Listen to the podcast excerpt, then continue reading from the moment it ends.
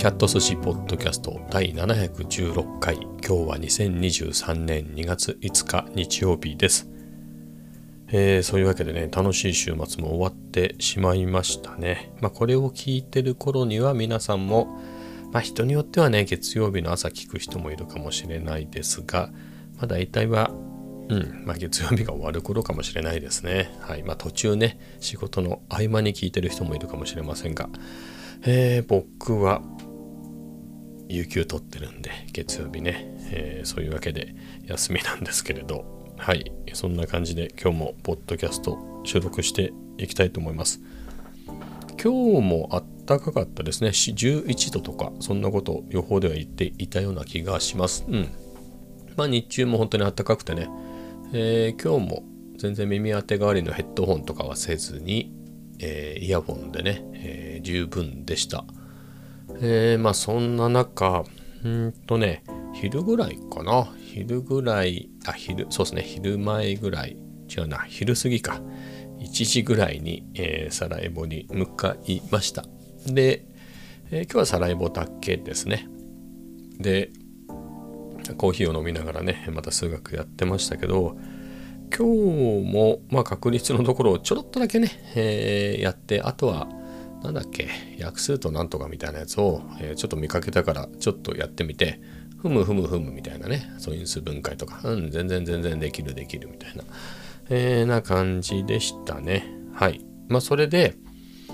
なんかないかなと思って、ちょうどね、虚数みたいなのが出てきて、えー、それやろうかなと思って、あの僕が持ってるテキストではないんだけれど、あの、呼び乗りの予備校のノリで大学の物理数学をっていうね、あのチャンネルで衝動出てたので、それをさらっと見ましたね。さらっと見たけど、1時間半のよ、それ。1時間半は長えなと思いながら、まあまあ、ちょっとね、えー、見て。まあ実際にそこをやるときにはね、あのー、新しいテキストが来てからでいいかなと思うんですけど、まあなんとなく興味深くて見てましたけど、なんだろうね。いくらでも見てられる。いや、それは僕が真面目だからとかじゃなくて、あのコンテンツはすごいですね。だってもう100万人近く行ってんですよ。え、だって大学のノリでって言っても本当に真面目に、あの、数学とか物理の話をされてるチャンネルだよ。それ100万人近くってすごくない？まあ実際面白いんだね。面白い。まあそれを僕みたくちゃんと理解したいな。あの、なんだろ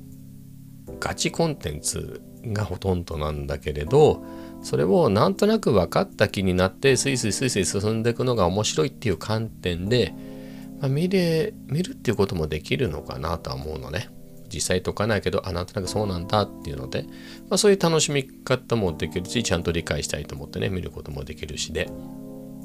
まあ、100万人近くっていうことは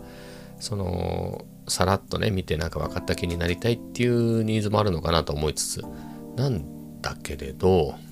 まあ、中には僕でも理解頑張ったら理解できるかなぐらいのね、えー、そういうのも、えー、あるのよ。まあ、そういうので、まあ、今回のね、えー、複素数、まあ、虚数がどうのこうのっていうのはまさにそういうコンテンツで、え大変面白く見てまだ途中なんですけどね。いや面白かった。いや本当にねさすがだなっていう本当に。さすがだよ。うん。面白い。いやだってあの見たい？そんなのね。いや見てて面白いんだよねこれが。すっげえコンテンツだな。よく考えてね、えー、できてるなと思って。はい。まあそんな感じでやってました。だってこういうのって短めにね、えー、10分15分っていうのが多いんですよね。まあまあ数学のまあ、教科書に沿ってやると、まあ、そんぐらいのね、えー、単位になるから、まあ、それをサクサクってやっていくとね、それいちいち1時間半とかやったらね、15が9 50分とかでしょ、えー、足りないじゃんみたいなね。なので、えー、もっとさ,、えサクッとしたね、え解説なんだけれど、えまあ、1時間半とかね、そうじっくり解説されちゃうとすげえなーっていう。はい。まあそんな感じでした。まあそこまでなんですけど、まあちゃんとは理解できてないですけれど、いや面白いなと思ってはい。もっとね他のいろんなやつも理解したいなとは思うけれどまあコツコツコツコツやっていきたいなと思います。まあその辺ですかね数学の話は。でまあのー、今日はね奥さんの実家に行くことになっていたのでまあそれでね、えー、先に、え、カフェ散歩に行ってました。で、その待ち合わせの時間になったのでね、えー、サラエボ、まあ、おかわりはしましたけど、えー、出まして、で、向かって、まあ、ちゃんと着きましたよ。まあ、何の用事かっていうと、あの、向こうのお父さんがですね、えっ、ー、と、まあ、定年後も、えー、働いていたところでね、定年後も働いていたところも80超えてるんでね、あれなんだけど、えー、もう働いてはないのかな、そこで。えー、そこでホームページをねなんか作ったりして、えー、いたのをその更新を頼まれてたりしてたんだけどなんかうまくアップできないと、え、いうのでねあのうまく更新が反映されないっていうんで、えー、まあ、それでちょっと助けてくれっていうので、えヘルプしに行きました。まあ見たと、まあ、これがねまたねホームページビルダーなんだね。ホームページビルダー。昔 IBM かなんかだったというような記憶があるんだけどそれで今ってのはジャストシステムが持ってるのね？どうやら。2020年ってなってましたけどそのバージョンね、えー、は、まあ、それをずっと愛用していて。やられてるんで、まあ、そのホームページビルダーなんてあの使ったことないんでね。あの困っちゃうわけよ。困っちゃうわけだけどいろいろ設定を見て、まあ、なんとなく事前にどんなことが起きたのかっていうのはヒアリングしててまあ多分アップロードしてるところのが違うんだろうなと思ってね単純に。あの普通にサーバーにつないだからここにアップしたから反映されてるもしもしくは前は反映されてたみたいなところだけどちょっと設定をいじっちゃったりなんかしてね、えー、それで違うとこに上がっちゃってるんだろうなっていうのは、えー、想像がついたのでまあでもホームページビルダーな触ったことないからね。触ったことなくはないけど、えー、プロは使わないでしょあれね、えなので そこを見てってどこにどの設定があんだよみたいな、えで見てってまあなんとかえー、たどり着きましたが、まあ、やっぱりそうでしたね。あのね、サーバー側もローカル側も、あの、いろんなフォルダに多分、新旧いろんな あの、サイトが丸ごと入ってるみたいなことになってて、うん、ここじゃないな、みたいなところでね。で、それのどこが本物なんだみたいなところも、こう、辿っていって、どうやらここだなってのを見つけてね、えー、それでなんとかなりましたけれど、まあ使いやすいっでしょうね。僕なんかはソースの方が気になっちゃうからやっぱああいうのね昔の Adobe ページ見るとかそういうのあったけどああいう感じだよね。あの25年ぐらい前の20まあそうですね。90年代後半ぐらいの、えー、の感じなので、まあ、とんでもないソースを作った吐き出すわけね。いや結構しんどいなみたいなところで。はい。まあ、そこら辺は最低限でねあまりいじらないようにはしましたけれどまあえまあ、なんとかね、えー、困りごとはいろいろ解決してその後ねまあ、お父さんが趣味でやられてる大学の仲間かな大学の仲間、まあ、昔からのねだいぶ亡くなったらしいんですけどね。と、一緒にやってる軽登山ね、えー、の、えー、会のホームページっていうのをずっとやられててそこがちょっと変なんだけどってでね、えー、またリクエストが来て、えー、それをついでに直していくっていうような、えー、のをやってましたけど大変でしたね。うん。ここがホームっていうところのそこから3階層ぐらい新たに階層が作られていたりとかですね、えー、してねこれは手に負えないなみたいなところで手に負えなくはないんだけどねはいまあとりあえず一番の目的は達成できたので、えー、お役に立ててよかったなっていう感じですね。うん。はい、よかったですと。もお金を取って僕がやってあげてもいいんだけどなと思って。ただね、その元のね、まあ、一番最初に見てほしいって言われたサイトね、このホスティングがどこでやってるのかがわかんないんだよね。まあ、名前は出しませんけど、見たけれど、どうやらあそこがやってるらしいってのが分かったんだけど、まあ、ドメインのね、あの風一で調べると。でもそこのプロバイダーのね、えー、プロバイダーか、そうですね、そこを見ても、そのサービスがないのよ、そのドメインで探しても。どうやったらっていうのがね、うん、わからんですね。まあ、みたいなところで、はい。まあ、あんまり深く関わらない方がいいのかなとは思うんですけどね。まあ、おいくらぐらい取って、えー、修正してあげてるのかは分かりませんが、いや、でも80を超えたね、お父さんが、そのどっかの企業のホームページを、えー、未だに更新してる。まあそんなに年中ではないらしいんですよ。そんなに更新する必要がなくて。えー、確か3、4年前に更新して以来だな、みたいなこと言ってね。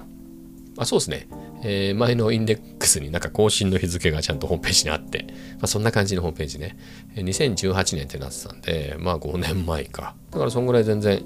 えー、修正の依頼もなかったようなね、まあ、そんなホームページだったんですけど、まあ今回たまたま修正の依頼があったんで、久しぶりに、まあ久しぶりにそんだけいじってるとパソコンもね、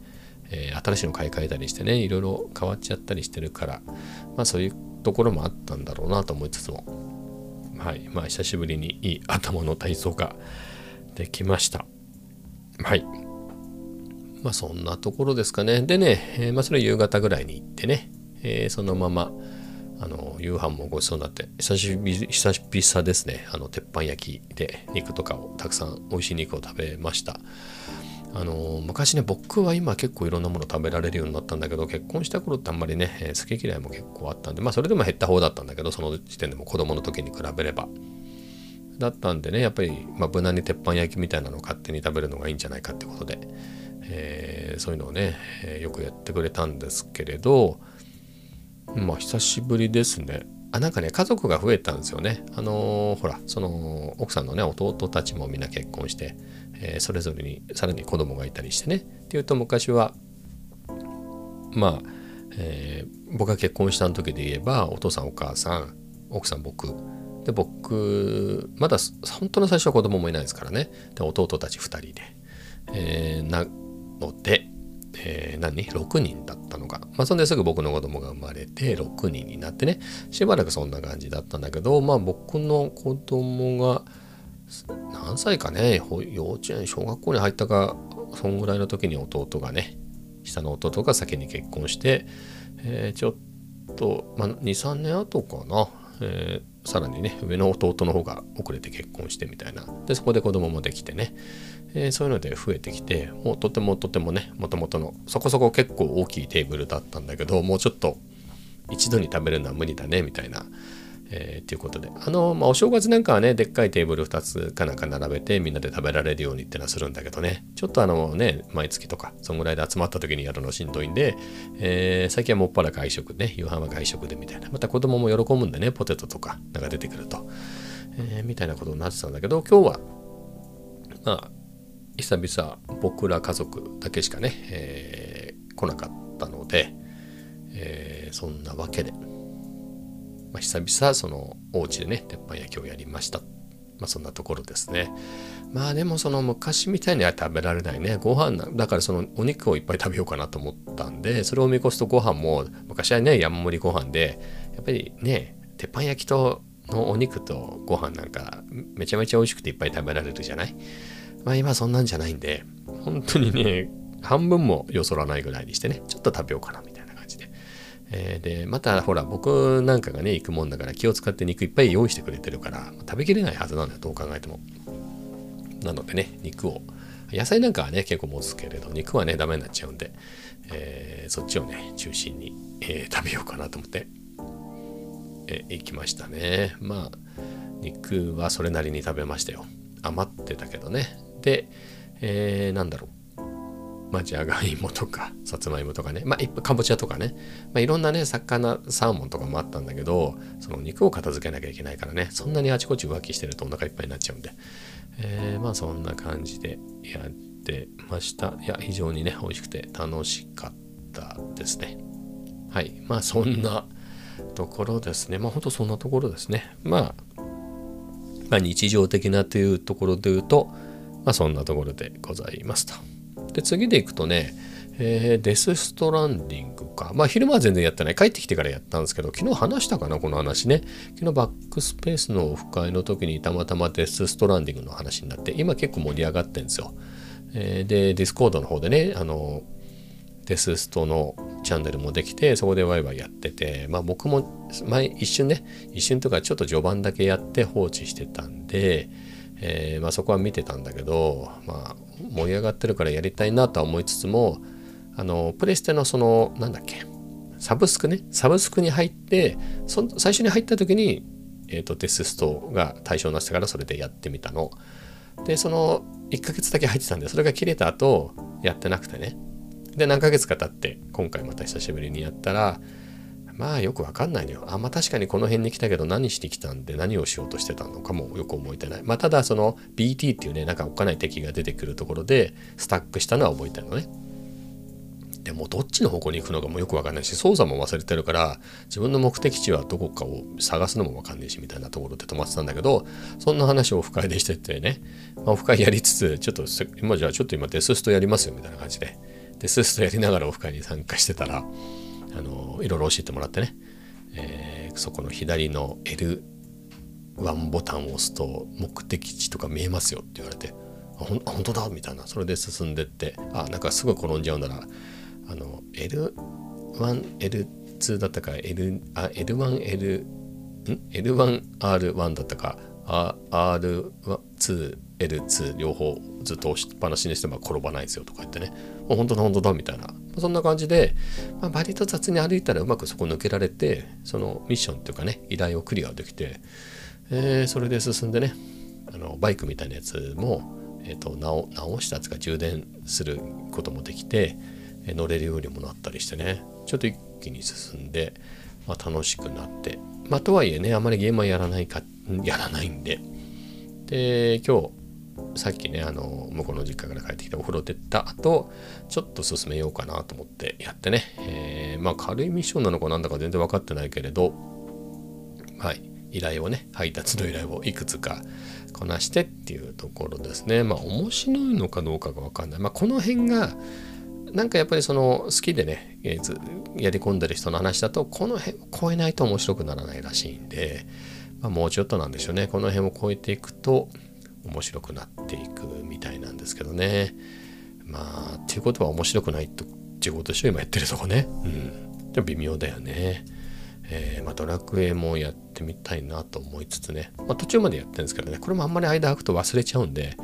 なんかデカタール王国みたいなところに今いて王様に会いに行くみたいなところのような気がするんだけれど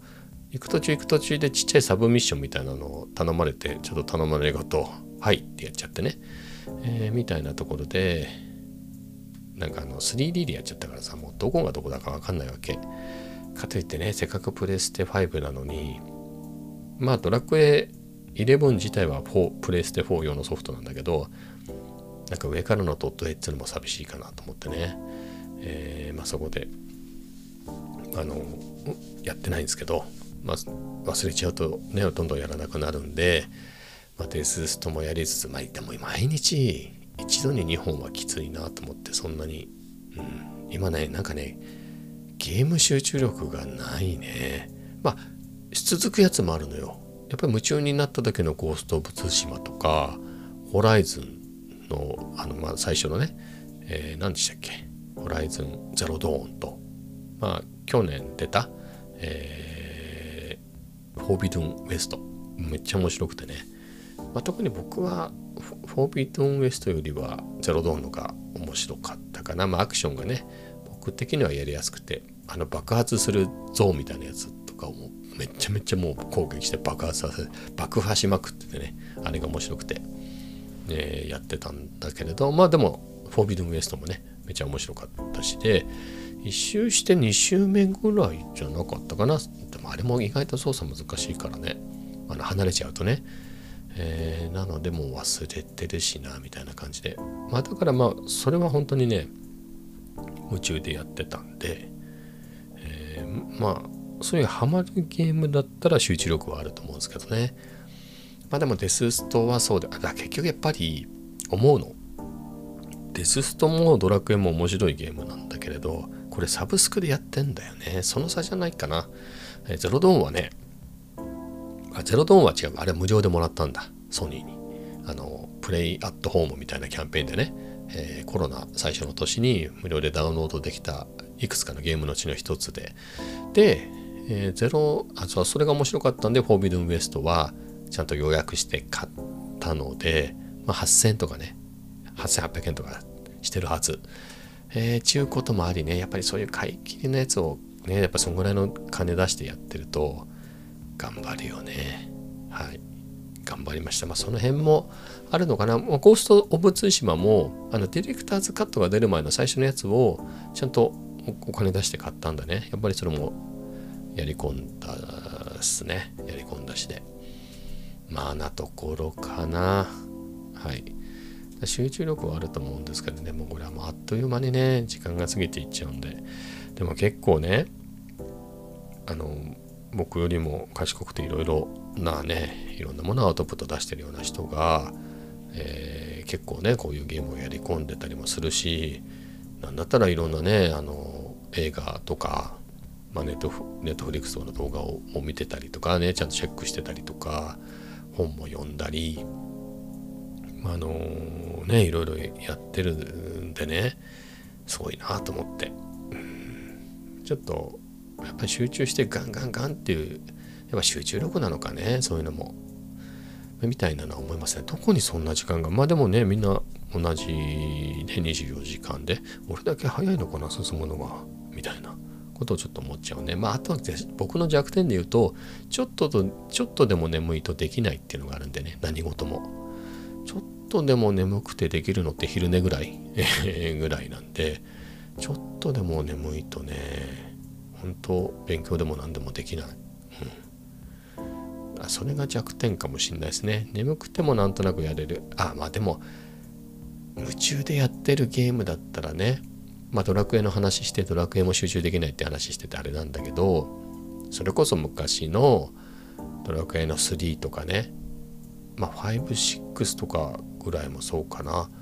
スーファミぐらいまでのドラクエだったら、まあ、3はねリメイクも含めてだけど。あれは本当に夢中になって眠いんだけどもやめられないみたいな感じでね頑張って次々っていうのをでやってたからまあでもそれも若いね若い時の話っていうのでもあるからいやなかなか難しいね。うん。まあそんなところですかね。はい。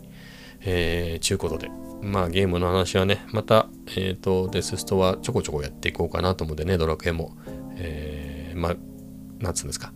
続報を、えー、ポッドキャストで話したいなと思いますが、まあ、今日はこの辺で。はい。で、次の話題でいくと、あれだね、Vlog だね、YouTube にアップした Vlog は、まあね、なんだろう。思ったほどではなかったね。映像としてはかなり自信がありますね。すごい綺麗で、これかなりいいんじゃねっていう感じですが、まあいいねは12ぐらいで、えー、まあもっと伸びてもいいのになっていうのはありますね。まあただ、まあ、ダッシュボードでね見た感じでは、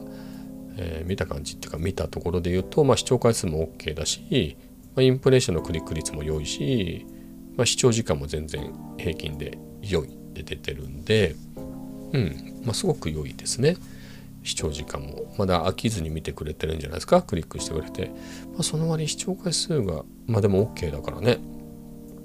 まあそうですね。いい方ではあるから、まあ、まだまだ伸びてくれるといいなと思いつつはい、えー、楽しみにしておるんですがまあこの動画と関係があるのかどうか分かりませんけれど、えー、とこの週末でね登録者が3人増えてね375で意外と結構気持ちいいよね。これいわゆる素数でしょ？素数だからなんだよって。375が素数ですからそのあの3と7と5が素数って意味でね。357素数でしょこれ。ね。違ったらごめんなさい、えー、今日やったばっかりなんで間違えてないと思うんですけど素数が並んでね非常に気持ちいいですよ。もうこれもう10万人とかより全然よっぽどいいでしょこっちの方が。素数が3つ並んでる方がね。はい。よくわかりませんが。はい。互いにそうであるみたいな、えー、かなと思って価値ある登録者数になった増えたってのは何事もね嬉しいですよ3人増えたっつうのは。うんえー、ということで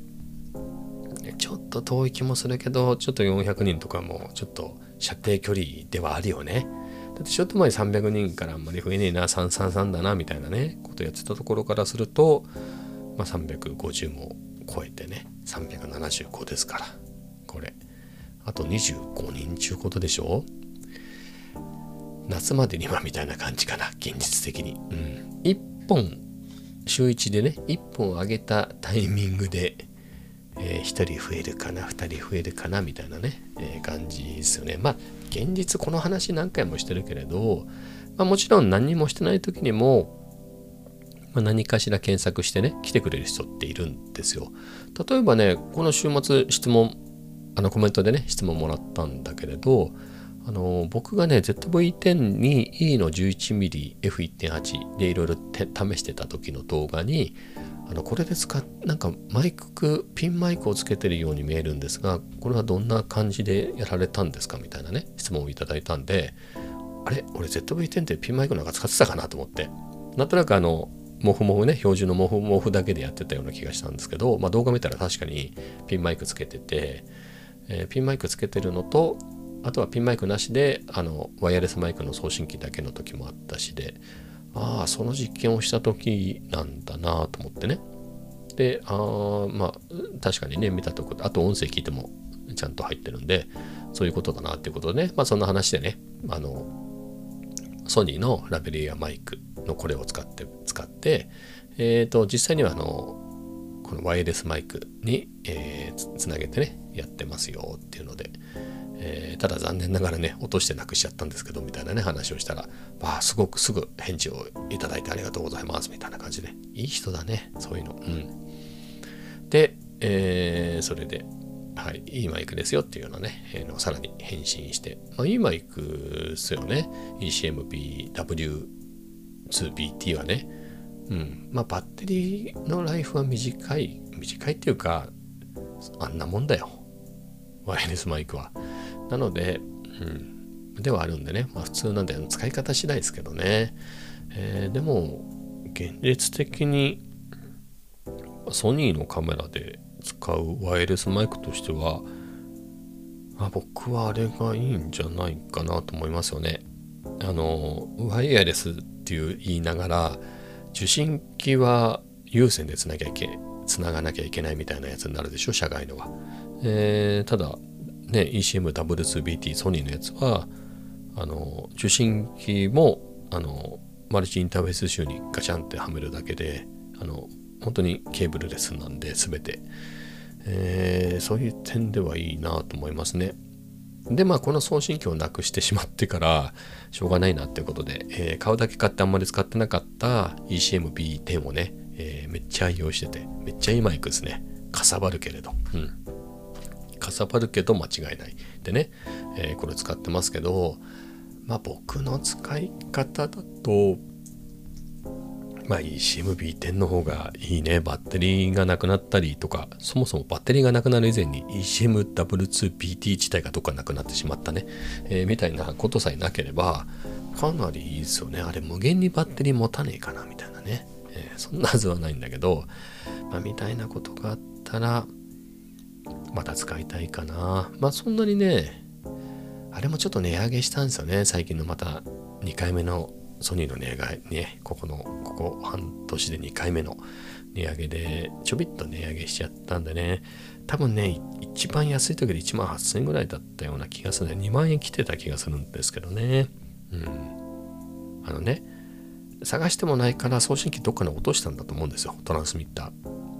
でもワンチャンどっか家のどっかに落ちあるかもしれないなと思って。まだ諦めてない、えー、っていうこともあるんでね。買うのはなーってので。あとあのワイヤレスマイクってやっぱりニーズあるでしょ。あの動画関連で言うとね、えー、なのでロードやっぱりロードのワイヤレス豪華ね。それが DJI マイク。まあこれもそれぞれいいとこ悪いところっていうか強み弱みがあるんでどっちがどっちか分かんないけどえー、ね。えー、なんつうんですか？二巨頭みたいな感じでね、まあ、好みと好みで使い分けるんでしょうけどね。まあソニーもねやっぱりオーディオビジュアルのソニーですからましてやね、えー、ECM-B1M とか ECM-B10 とかあとは ECM-G1 とかまあ張り切ってねいろんな、えー、そのあれはシリーズ用のねマイクパンパン出してるぐらいなんで ECM-W2BT のね新しいやつも出んじゃないかなみたいな。だから DJ マイクもロードのワイヤレス GO2 もあのトランスミッター2つなんだよね。じゃあなんでソニー純正は2つじゃねえんだみたいなことになるとまあ僕も1つでいいんだけどね。2つのバ2つバージョンも出たりするんじゃないかなとか。あとは eCM-W2BT は2021年ですよね。もう2年前。になるけど2年前っていうか2021年のなんか4月5月ぐらいからレビューが出始めたんでそのぐらいの発売なんじゃないですか？にもかかわらず充電がマイクロ USB っていうねおいみたいな。まあ実害はなかったですよ。まだまだ、えー、僕のところの環境だとあのそれマイクロ USB 使うものがねまだいろいろあるんで、えー、例えばあの LED のキーホルダーね、えー、便利に使ってるライトとかあとはあの耳当て代わりのヘッドホンね、えっ、ー、とソニーこれもソニーだけど WH1000X M2 も USB マイクロ USB だったりするので、まあ、まだまだね、えー、僕のところはいいんですけどでもそうは言ってもね、えー、まあ、このタイミングだったら C じゃねえのみたいなね、えー、いうところもありなんで、まあ、そういうところも含めて。あとは、まあ、あくまでも希望でちょっと難しいのかもしれないですけれど受信機側はねなんかバッテリーレスでなんかすげえ省電力でマルチインターフェース集からの給電だけで動くみたいなそんな夢みたいなことがあったらいいですね、まあ、そんなにめちゃめちゃ電気を供給してる感じはないですもんね。あれがよくわかんないんですよ。何かっていうとあの仕様がよく分かってないからね。多少は電気供給してるんじゃないかなと思うのがその ECMW2BT の受信機をつけた時に、えー、デジタル接続にした場合あつまり、うん、マルチインターフェース集でそのデジタル出力ああの入力できるタイプの、まあ、多分 α7-4 とかそういうのにつないだ場合は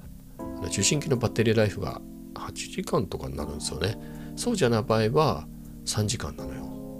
それってなんかある程度給電されてるってことじゃないのかな？違うの？それともあの本当にマルチインターフェース集でデジタルでやり取りするからめちゃめちゃ省電力で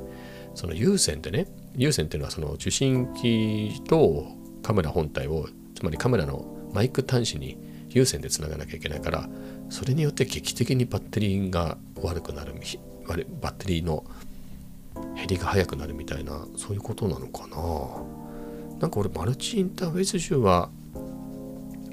何？ちょっと電気供給できるようになってたりするんじゃないかななんていうね、